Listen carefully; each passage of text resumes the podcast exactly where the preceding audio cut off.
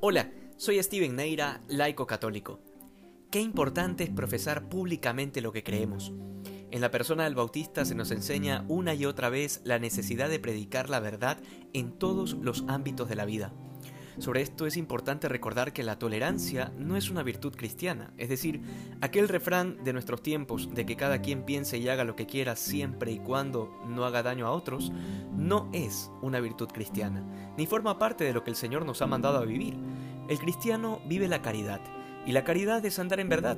El cristiano jamás se deja engañar por falsas promesas o por relaciones superficiales. El cristiano no maquilla la falsedad para contentar a todos. Y cuando es necesario, tampoco le tiene miedo al conflicto. En otras palabras, como cristianos nos reconocemos como vasijas de barro, que llevamos un tesoro y aunque somos frágiles, la fe que hemos recibido es una fe milenaria, que ha sido profundizada y vivida desde los tiempos de Jesucristo hasta los nuestros, por grandes santos, místicos y doctores, hasta por el último de los pecadores que se descubrió necesitado de Dios. Siendo así las cosas, nuestra misión no es buscar el aplauso de la gente y mucho menos agradarle a todo el mundo. Nuestra misión es salvar almas, y las almas no se las arrebatamos al demonio de manera espontánea o automática sin hacer nada. Para ganar almas se requiere de la lucha, se requiere presentar la verdad y contraponerla con el error, esto es a lo que se dedicó Juan Bautista durante todo su ministerio.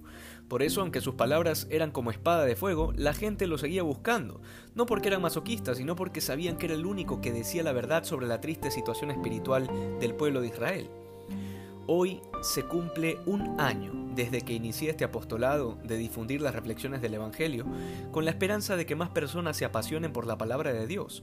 Pero el sentido de todo esto no es que la gente me escuche y todo quede en el interior de cada uno, porque lo que ustedes reciben de estos audios, a su vez yo lo he recibido. Repito, somos vasijas de barro que contenemos un tesoro que no nos pertenece y que sin embargo es la respuesta para este mundo herido por la miseria del pecado. Procuro recordarles todos los días que soy laico, es decir, que no soy religioso ni cura, porque es urgente que todos los laicos hagamos nuestra, nuestra misión, lo que nos compete, ser luz del mundo y sal de la tierra. Debemos comprender de una vez por todas que en este siglo somos la voz que grita en el desierto como el Bautista. Tenemos que gritarle al mundo que si no se convierte perecerá. Pero además debemos anunciar que solo en Jesucristo se encuentra la verdadera felicidad que todos anhelan, que solo en su iglesia está el depósito total de la fe cristiana, que solo en los sacramentos van a poder recibir la gracia santificante de Dios que nos permite ser perfectos como nuestro Padre es perfecto. En fin, a nosotros, los laicos, hoy más que nunca, nos toca anunciar el Evangelio a tiempo y a destiempo, ya no solo a los paganos, es decir, a los que no son católicos, sino también dentro de la Iglesia, incluso a los mismos sacerdotes y obispos si es necesario.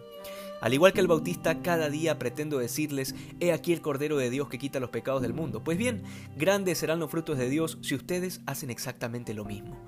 Gracias por este año en que muchos me han compartido también su vida, sus tristezas y alegrías, sin siquiera conocerme. Gracias por esa confianza.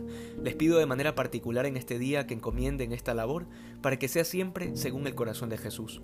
Que hoy seamos más santos que ayer. Dios te bendiga.